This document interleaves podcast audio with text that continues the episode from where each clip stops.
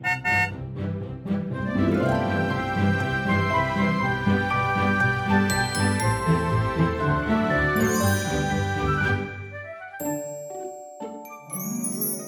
欢迎再次搭乘 J.K. 的身心灵游园车，Life is fantastic。我是 Jerome，我是 Kevin。Kevin，我们今天要来聊一聊的主题啊，就是要来简介一下，到底我们一直讲人类图，人类图到底人类图是什么？对，我们终于要谈这个题目了。对，那当然一开始我们是不是要跟大家讲一下说，说如果有些人他还不知道自己的人类图长什么样子，嗯、他很好奇的话，他要先去哪里找到自己的人类图呢？好啊，其实我们线上里面有很多免费的资源，你可以找到。如果大家对英文会比较了解的话，其实如果你打 “human design” 这个字，就是 “human” 就是人类嘛，“design” 就是设计。我们后面还会多谈一点，但是这两个字的话，其实线上面有很多的地方可以找到。对，或者是你可以直接上，就是呃人类图的官方的这个网站是叫做 Jovian Archive，我们会在资讯栏的时候把这个链接放在那边。好，但是这个 Jovian Archive 跑出来的图呢，你查询出来的呃上面都是写英文的。那如果你今天是想要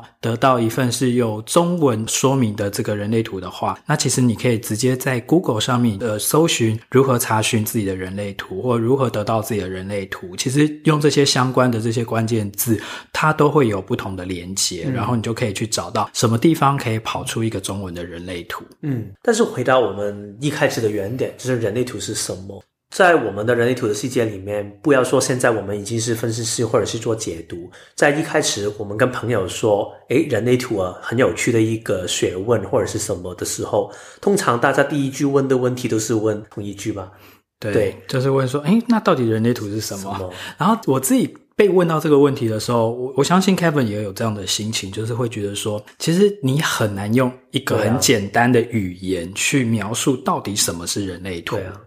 因为它其实某程度上是一个很创新的东西。想象一下，如果你现在第一次看到 iPhone。你真的很难去跟别人说这个是一个电话，因为它不只是一个电话。对，你也不可以跟其他人说它是一个可以上网的东西，也不能说它是一个照相机。对，它全都不是，因为它全部都是。对，其实人类图我觉得有一点像这个，但是我们还是要找一个比较容易可以让人容易听懂的一个说法，所以这个也是我们。会说一下的地方了。对，所以我们之前在准备的时候，我们就想说，我们不论如何，我们还是要用简单的一句话来呃解释跟回答，说到底人类图是什么。好，那以 Kevin，你简单一句话，你会说人类图是什么呢？嗯，对我来说，人类图其实就是一个可以让你活出真实自己的一个使用的方法跟工具。就是一个像我自己的话，我会说人类图它就是一个自我觉察的工具。嗯，因为一开始在你看到你自己的人类图的时候，其实重点是你要回到，诶，我自己是一个什么样的人嘛？因为人一定都会有一个这样的一种呃先天上面的一种好奇，就是说我到底是谁？嗯，然后我到底是要来这个人世间干什么的？好，我此生主要是要来活出一个什么样的人生？然后我的方向啊，我的人生定位啊，我的人生使命啊，在哪里？那当然，这个都是从人类图里面可以得到的。所以我会说，人类图就是一个自我觉察的工具。嗯，我为什么会觉得它是一个？我会强调是活出真实自己的，然后可行的方法。只是我这里有一点贪心，它已经有两个概念在里面。因为第一个，我觉得人类图里面。最重要的部分是，它是可以让我们看见真实的自己。这个不是其他人期待的自己，也不是社会觉得成功，也不是头脑觉得要成为的自己，而是很单纯的最真实的自己。这个自己其实你自己大概会有一点的感受，但是在成长的过程里面，我慢慢会忽略掉。人类图就是让你看见，首先看见自己，之后你就可以选择去活出自己。但是它最漂亮的地方，在活出自己的地方，它不是说说而已，叫你去冥想一下，然后你就可以回到一个很高的频率。它是教你一步一步透过跟自己的内在权威，透过实验，然后你就可以慢慢用回这个方法去活出这个自己。所以人类图里面就是三个重点：第一个是重新认识自己，第二个是接受这个自己，第三个好好活出这个自己，这是人类图里面最核心的一个信念了。对，就是要打从心底的喜欢你自己开始，然后你才接受呃你的人生里面遇到的所有的遭遇啊、人事物啊等等。然后我觉得人类图其实很鼓励，就是你要找到你自己独一无二的那个地方在哪。嗯，那像比如说你刚才讲到了很多的专有名词，像我们最常会讲的一句话就是跟随你的内在权威和策略。嗯嗯。所以到底什么是内在权威，然后什么是你的行动策略？其实这个在你的人类图里面也会获得一些解答。嗯，对。但我要另外。从另外一个面向来讲，就是说“人类图”这三个字啊，它的原文就是在英文，它其实是叫做 “human design”，嗯，就是人类设计嘛。嗯，那这个呃，为什么叫做 “human design” 呢？你从 “design” 这个字可以看到，它背后有一个很深邃的概念，就是说，任何的一个设计用品啊，不管它是一个三 C，或者是它是一个什么汽车啊，或者是任何东西，就是它被设计出来，它一定是有它存在的意义。嗯。它一定是有它在这个呃现实人生里面，或在这个现实世界里面，它有要扮演的一个角色跟功能。那人类图就会把每一个人视为是一个设计。那你之所以被设计来，你来到这个人世间，就有在这个整体里面的你自己个别的一个定位，然后你会有你存在的意义。一定有某一件事情是唯有你才能做到，嗯，别人做不到像你那么好，嗯，那一定也有。某一件事情是别人能做到，而你做不到，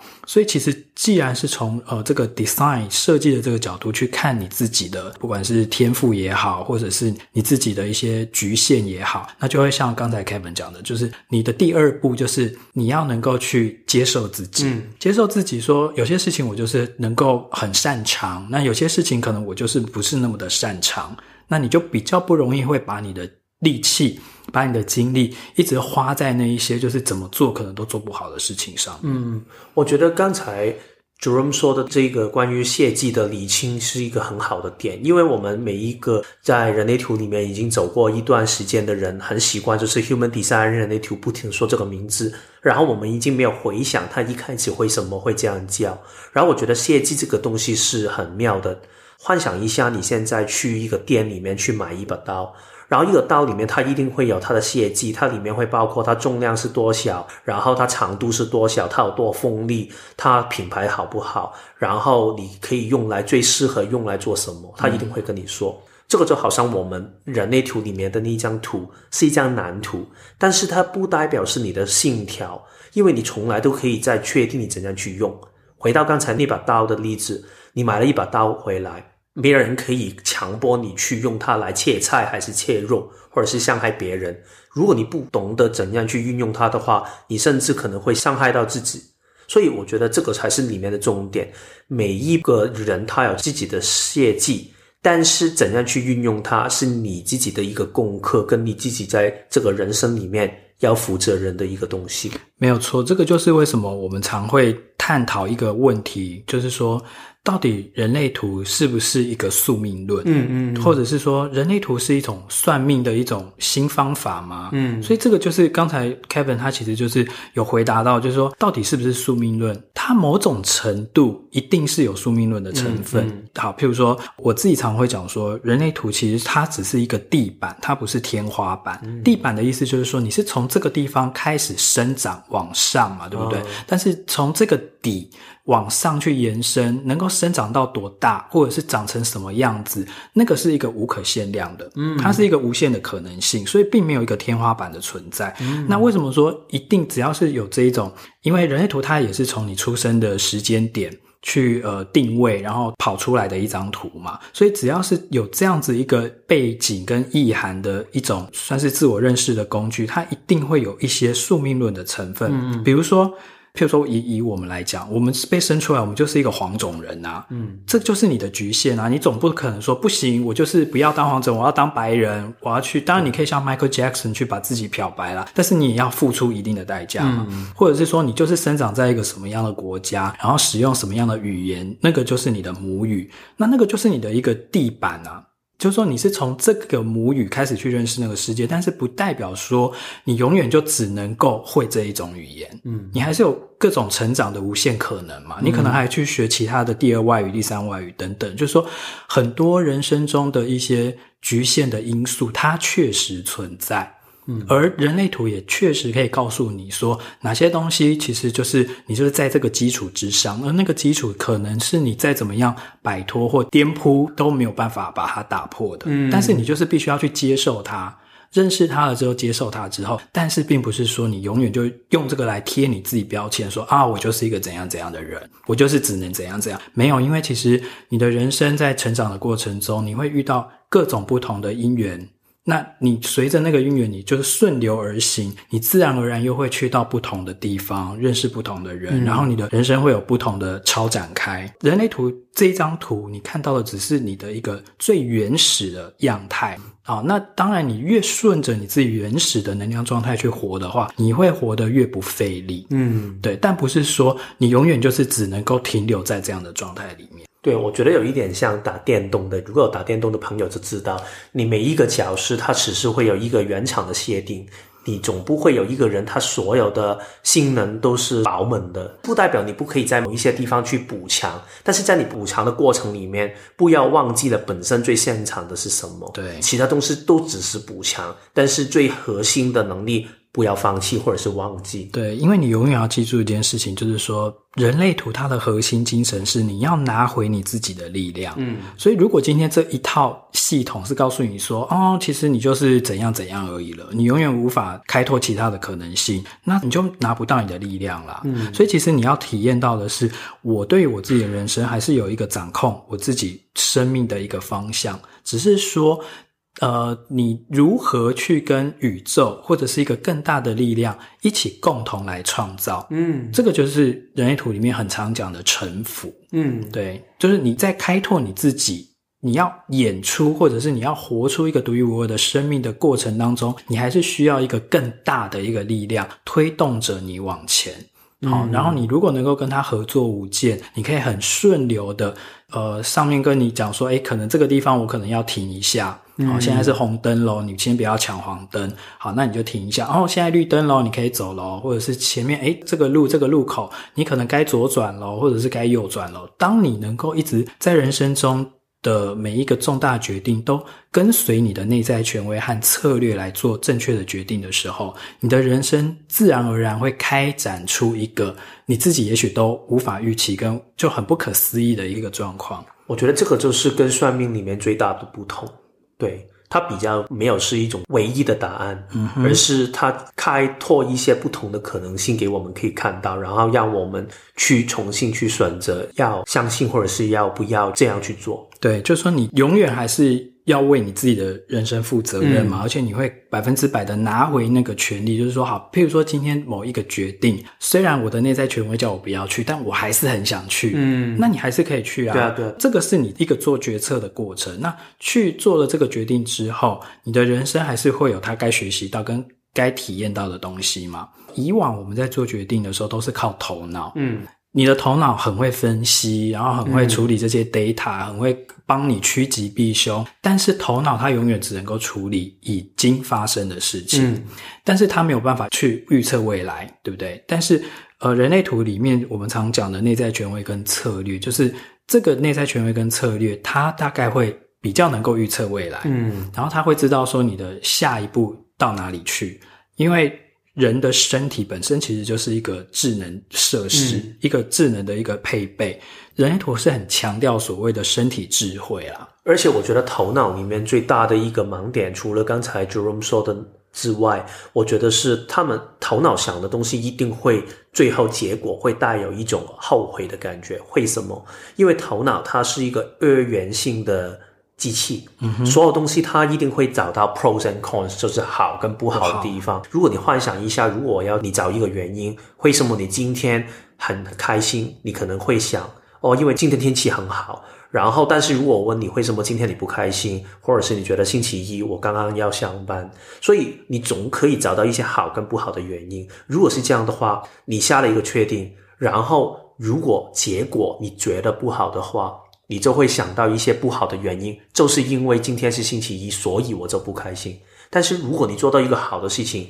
同样的，你的头脑就会想：哦，对啊，今天很开心，因为天气很好。所以当每一个确定都这么不肯定的话，幻想一下，如果你有一个朋友，你问他什么事情，他都跟你说：对啊，这个好啊，哦。下一秒他跟你说哦，这个不好，这样摇摆不定呢，你很难依靠他去做确定。再加上刚才主任说的，他其实没有办法真的可以知道未来什么事情，他所有东西都是从分析。但是大家都知道，世界上很多东西从来没有发生过，其实你没有办法评估。就好像如果你叫我们的头脑在两年前去想象今天我们要去哪里旅行的话，头脑完全没有办法可以想象到现在的世界会变成这样的样子，有疫情的问题，嗯、然后到处都没有办法去旅行。嗯、这个是如果你怎样去分析也想不到，因为他分析的基础就是在过往发生过的事情。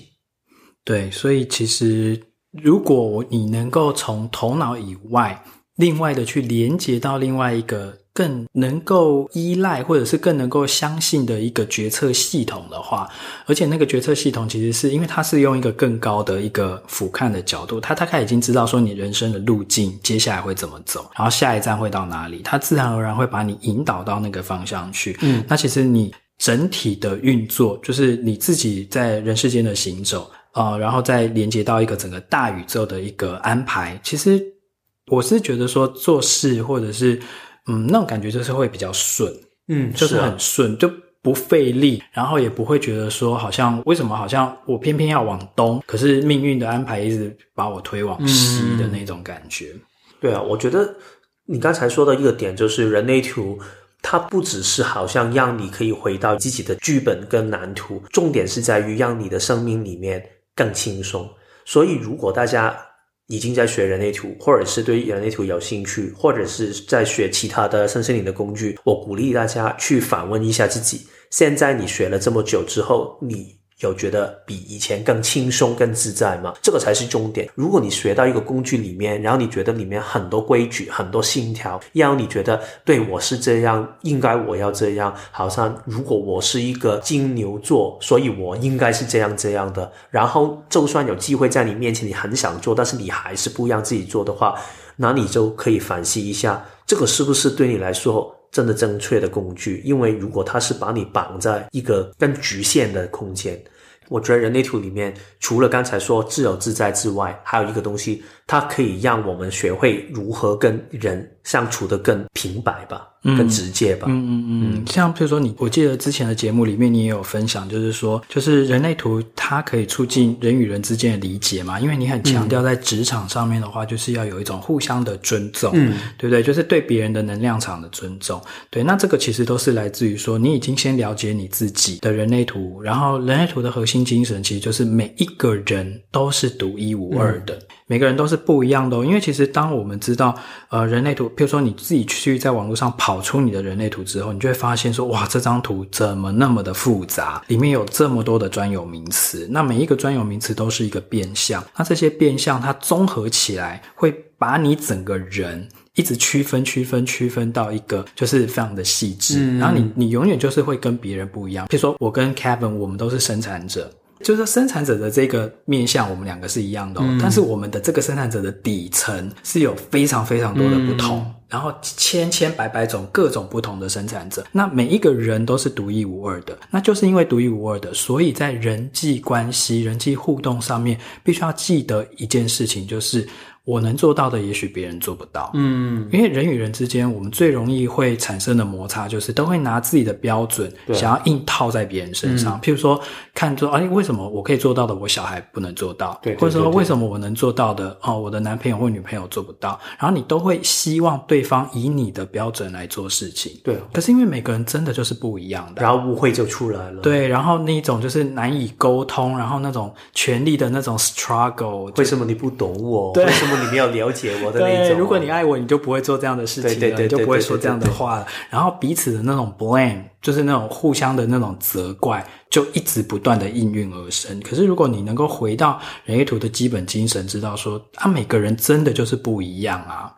譬如说，有些人他就是喜欢晴天，啊，有些人就是喜欢雨天，或者是有些人他就是喜欢吃面，有些人就是喜欢吃饭。然后有些人甚至喜欢都不吃东西，嗯，对，所以你就不会硬拿自己的标准去套用别人，而这就是一种人与人之间的相互尊重跟理解。对啊，你刚才说到一个点，就是关于爱，就是很多人会觉得，对，如果我爸妈对小孩子的爱，我就是这么爱你啊，我什么都给你，或者是啊。呃那个夫妻之间的关系里面，也会觉得这一种就是我要的，你要懂我什么的灵魂伴侣，很多这样的概念。但是在人类图里面，我觉得爱里面有一个重点，就是在于你会尊重对方，嗯，就是你允许对方可以自由自在的做回他自己。对，当然在这个前提下，不是要你所有东西你都不要，然后去妥协，不是，而是你好好做回自己，对方也好好做回自己，大家用这样的关系去大家互动。好好相处，这样才是真正的关系，这样才可以有一个舒服愉快的关系。对，而且当你允许自己做自己，然后当你也允许对方做自己的时候，其实有些时候真的会比较吵不起来。对啊，就会觉得说啊，好无聊，这种事情有什么好在那边计较，跟好好在那边在乎的啊？他不喜欢就算了。对啊，感觉好像那个蚂蚁跟那个蜜蜂在。在吵架，为什么你飞不起来？然后那个就为什么你不走走路？对对对，因为其实两个本来就是不同的设计，嗯、就是不同的东西嘛。对，所以就是要有种互相的尊重跟理解。好，那我们接下来聊的就是说，人类图这张图上面呢、啊，它有很多的专有名词，但是有哪些是我们大概基本的应该要了解的呢？有，譬如说，呃，你如果跑出你的图的话，一定会看到有一个叫最重要的，就叫做 type。Type 是类型，类型，嗯，对，因为人一共有四种类型，嗯，好，有生产者，有投射者，有反应者，还有显示者，者，而且生产者里面还有分两种嘛，嗯，一个是纯种的生产者，一个是显示型的生产者，嗯，对。然后再还有人生角色，嗯，对，人生角色在原文就是叫做 profile，嗯，对，就是你会怎么样跟这个世界互动，你会怎么样展现你自己，好像是你去表演的一个外衣，嗯，通常是你跟世界怎样去互动的一个模式。好，那再来还有一个就是九个能量中心，嗯，这个 centers，嗯，这能量中心就是你的人体里面的九个算是能量的枢纽，对，那。这个能量中心最重要，我们就是要看说它有颜色或者是没有颜色。因为有颜色的话，就是代表说那一个能量枢纽呢，它的通电性或它的稳定性其实是足够的。就是说，你从生到死，你有颜色的那个中心，它就是不管怎么样，它就会自体一直运作，一直运作。嗯。那空白的地方就是它会打开，它会开放，受到身边的人的影响。而运作，所以可能今天有电，明天没电，后天又有电，所以它不稳定，它的呈现是不稳定的，所以我们就会说那个地方就不是你真实的自己。嗯。在人类图的世界里面，每一次看到有一些新认识这个学问的人，他们一看自己的图，先不要说准不准，之前通常第一个反应就是去跟其他人去比较，因为每一个人比较性就是很重嘛，这个是很正常。就是看自己图下面有多少个空白的能量中心，有多少个有颜色的。我本人是有三个的。然后 Jerome 他应该有七个，七个，对，通常我们就会觉得啊，为什么只有三个？我是不是很弱？哇，为什么我的那个头脑中心是空白的？我是没有脑吗？什么的？当然，每一个设计，每一个呈现的方法，它一定会有它自己的一些盲点，就好像我们说每一个人的设计也会会有盲点嘛。这个图里面，它会很容易会有一种错觉，就是觉得有跟没有是一种对跟错。但是在人类图里面，它没有对跟错，反而他说空白的能量中心，它代表是一种刚才 Jerome 说的不稳定性。这一种不稳定性，如果你没有很懂用它，就好像我刚才举的那个例子，你买了一把刀，你不懂它的锋利的话，你会把自己弄伤。但是如果你懂的话，它这个会变成你的智慧。所以，如果那个空白的能量中心，你懂得它运作的模式的话，可以透过生命里面。获得比有定义的，就是我们刚才说那个能量中心有颜色的人更多的智慧，因为他们看到的面相会更全面。没有错，所以其实千万不要觉得说啊，我只有。两块或三块有颜色，然后为什么别人都比我多？真的没有必要，因为像比如说美国的前总统奥巴马，嗯，他也就只有九个中心里面只有两个中心有颜色，对啊，那他七个中心都是空的，人家还不是这样可以当总统？然后 Michael Jackson 还一个都没有呢。对啊，所以其实这个都不是看，因为这个只是说。呃，它可以用来描述你这个人的运作状态如何。但是，当你空白的地方越多的话，当然你此生，当然你的课题可能也会比较多，嗯，因为你要越用你自己的那个自我觉察力去辨识，说什么时候我又受到别人影响，嗯，什么时候我是我自己。对，但是当你有了这一层，就是人类图的解读作为一个提醒之后，其实你有什么地方空白，那些空白反而会变成你的优势的地方，嗯、因为你对于环境或者是对于身边的人这个地方你会更敏感。那敏感的话，其实你的觉察力就会比别人更高。对啊，而且世界很公平，其实每一个人他的功课一样很多，每一生里面他有很多东西他要学习，然后从里面去。领会一些智慧，所以无论你有定义的能量中心很多或者是很小，其实你都是有不同的功课。所以这个就是我们分析师或者是做职场解读的部分里面会协助对方去找出来的一些课题是什么，而不是单纯的看多或者是小。这个不代表功课的多或者是小。对，然后接下来就是在能量中心，如果有两个能量中心都是有颜色的话，那它中间一定有一条通道，有颜色的通道把它连接起来。嗯、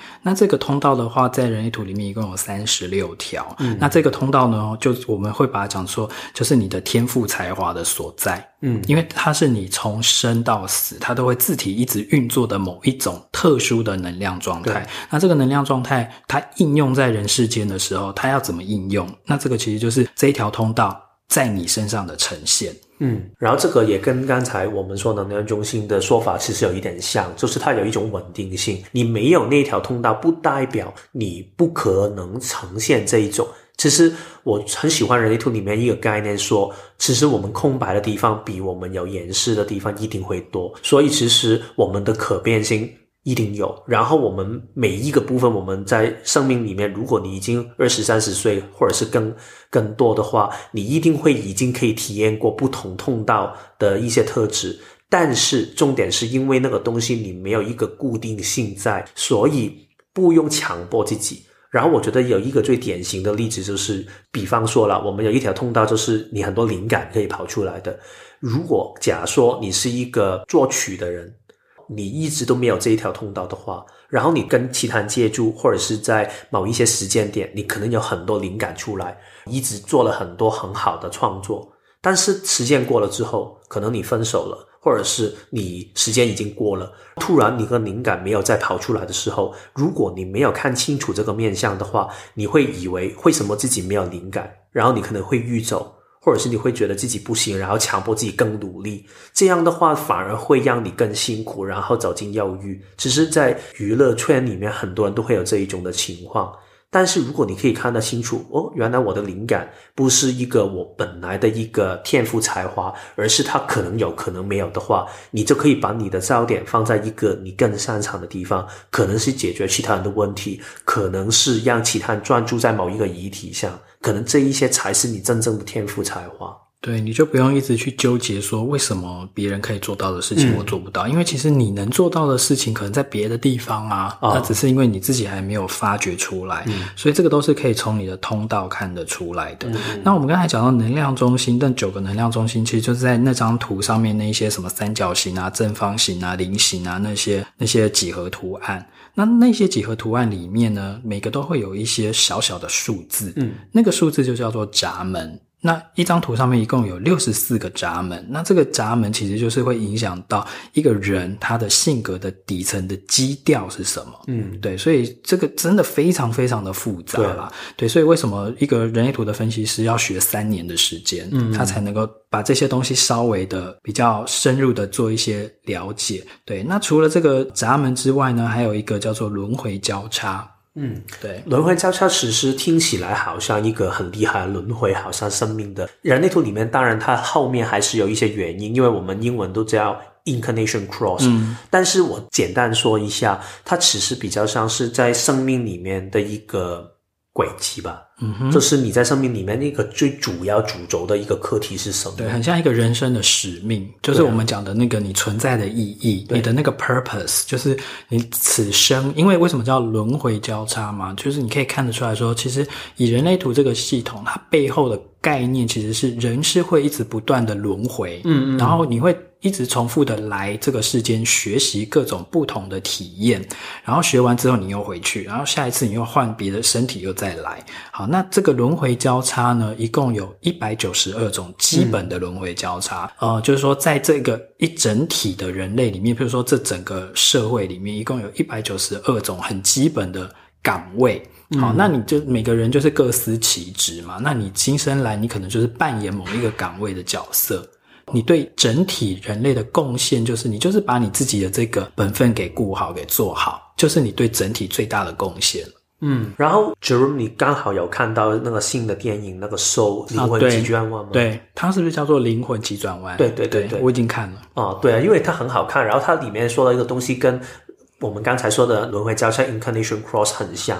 他说到我们很多时候 Spark，他说一个 Spark 就是一个你对生命的火花。对，他说我们很多人会想寻找我们生命里面的意义。好像我们的灵魂交叉，我们会觉得我们要什么样的一个人生使命才对。然后对于 Jerome 的那个，我觉得很羡慕啊，他那个名字叫 Alpha，这是一个领导的角色嘛。你的我也很羡慕啊，Unexpected 不预期，啊。但是你总不会期待有一个人生的工作，就好像现在老板跟你说，现在我给你一个 promotion，然后你的新工作就叫 Unexpected 不预期的工作。你不会有这样的工作吗？所以我一开始其实听不懂的轮回交叉，嗯，但是后面我就知道，这个其实是我们人头脑里面很执着在于一个人生的使命。嗯，但是它真正里面说的是，你走在这个生命里面，你要经历一个怎么样的旅程，这个才是在人生使命轮回交叉轮回回到这个世界上面。最主要，他想带出的点是什么？嗯，就是你的那个移动的路径大概会怎么样？对，对，对，对，对，那最后一个要讲的，其实就是人类图我们最常讲的一个 slogan，就是跟随你的内在权威和策略。嗯，那内在权威其实真的非常的重要，因为那个就是我们在做决定的时候你要 follow 的东西。嗯，因为我们人类图的呃讲法是说，其实人在做决定的时候，我们其实已经不太需要像古代的人，我们需要听一个外在权威教我们怎么做。嗯比如说你的老师啊，你的爸妈啊，或者是你的一些师长啊，你的国王啊，教你怎么做。但，某种程度他们经验的传承跟智慧的分享，这个是可以理解。但是最终所有这一些都只是给你的一个参考，嗯，他都提供你一些参考。那最后你自己做决策的时候，你是要回到你的内在权威，嗯嗯。那内在权威一共有七种不同的内在权威，嗯，像比如说以我，我是情绪型权威，嗯，那像 Kevin 的话是。荐骨型权威，对，所以每个人的设计，你的内在权威都不同，所以你做决定的流程也会不一样。那这个都是你透过人类图你自己会知道，就是非常务实的一个面向，怎么样在人生中做出正确的决定。那最后一个就是策略的部分，行动策略一共就是四种啊，嗯、就是从我们一开头的那个 type，就是那个类型，不同的类型，它就会对应到一个相对应的一种行动策略，嗯。对啊，刚才我们其实已经谈到人类图里面一些很重要的概念，所以大家如果听到之后觉得诶挺有兴趣的话，欢迎大家继续留意我们的节目，因为其实人类图的世界里面知识性很多，但是不要强迫自己要很快去懂所有的这一些东西。如果你们对人类图有兴趣的话，其实有几个不同的范畴的。方法可以跟他去继续互动，然后第一个就是兴趣系的，就是如果你觉得诶挺有趣哦，但是我想听一下，先留意一下，这个是我走进人类图的世界里面，大概头半年到一年都是用这个方法去接触人类图。嗯、现在 Internet 很方便，所以很多东西可以找到，你都可以 Google 得到。对啊，所以如果你在 Facebook 里面，你可以找，然后在那个 Podcast，我们的 Podcast 大家可以继续留意。刚才我们说的那个概念，我们也会在路数后面的一些 Podcast 里面，我们也会深入去谈论每一个的范畴。对，或者是你也可以看书啊，因为其实已经有一些很好的一些读本，嗯、譬如说像是官方的这个《区分的科学》这本书，嗯，对，就很像是一个字典，就厚厚的，但是它里面真的就是。非常很像一个课本啊。对啊，如果大家英文是 OK 的，也喜欢英文的话，也可以去官方网页。它其实还有一些是录音档或者是线上的课程可以去参考。嗯、对，它有一些免费的录音档，你可以去做参考。就是我们刚才提到那个 Jovian Archive。嗯，然后另外一个就是，如果除了这一些的兴趣之外，你真的很想知道更多更多的话，其实外面有很多官方的课程，你们在线上可以很轻易去搜寻。这一种的课程，它通常就是比较是很深入走进那个学问里面去。对，我跟 Jerome 也是这样走来的。另外一个路线就是体验型的，体验型的重点，它不是让你去塞很多知识进头脑里面。反而他是想透过一些互动的方式去让你感受到那个东西，然后让那个学问可以走进你身体里面，让你每一天在生活里面可以好好应用它。对，因为像我们之前是呃参加的那个体验式的课程，其实是叫做 Immersion，嗯，就是美国那个 Mary Ann 老师他来台湾开授的，就是现场的课程。因为那个课程它跟上课知识型的不太一样的地方，就是它会实际的带你跟引导你去体验你个人的能量场是一个什么样的一个运作的状态，然后开始你可以用感受的方式去感受到说，哎，对，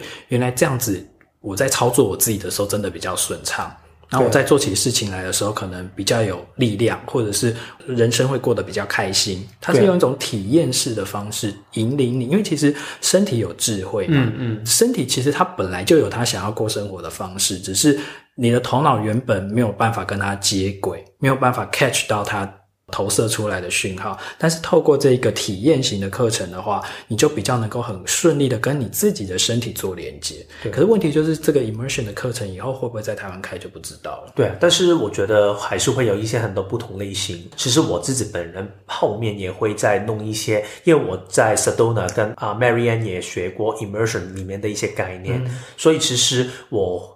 未来也可能会开一些不同的课程，去鼓励一下身体的体验，去感受。因为对我来说，我觉得学问是很有趣的。但是如果那个学问没有办法在生活里面好好用的话，它只是一个甜点而已。就是对，或者它就变成了一种好像学术探讨。对啊，它就不是真的可以运用在生活中的一个一一门一门一门技技技能。嗯，对啊。所以如果大家对这个方面有兴趣的话，这个可以留意一下。然后还有第四种呢，就是如果你对人类图的觉得我很喜欢它里面可以带给我的东西，但是对我来说，如果要去理解人类图里面的知识太沉重、太复杂，而且还要花这么多的时间跟钱，对钱，对对啊，这个我觉得可以做一个，就是去做一个解读，也是一种方法，就是让一个专业的人去说给你听。然后人类图的解读有一个很好的地方是，它不是一种。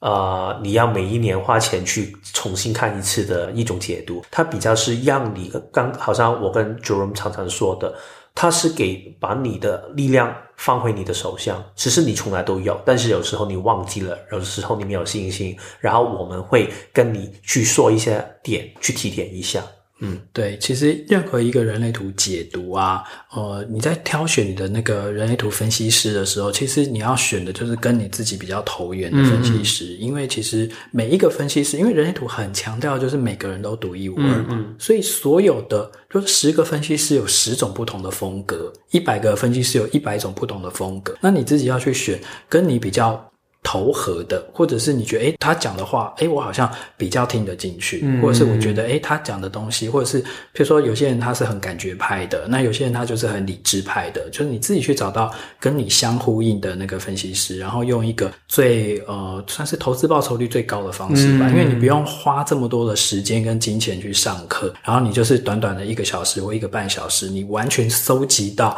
针对你的资讯，嗯，对，然后你就可以开始的。步上就是活出自己人类图的这一条路。好啊，所以我们下一集就可以再邀请 Jerome 我们去讨论一下他人类图的解读里面他是怎样去做的，主要做的风格是如何，然后他想带给个案是什么样的一个过程跟感受。嗯，好，那我们今天的节目谢谢你的收听，那我们就下一集再见喽，拜拜。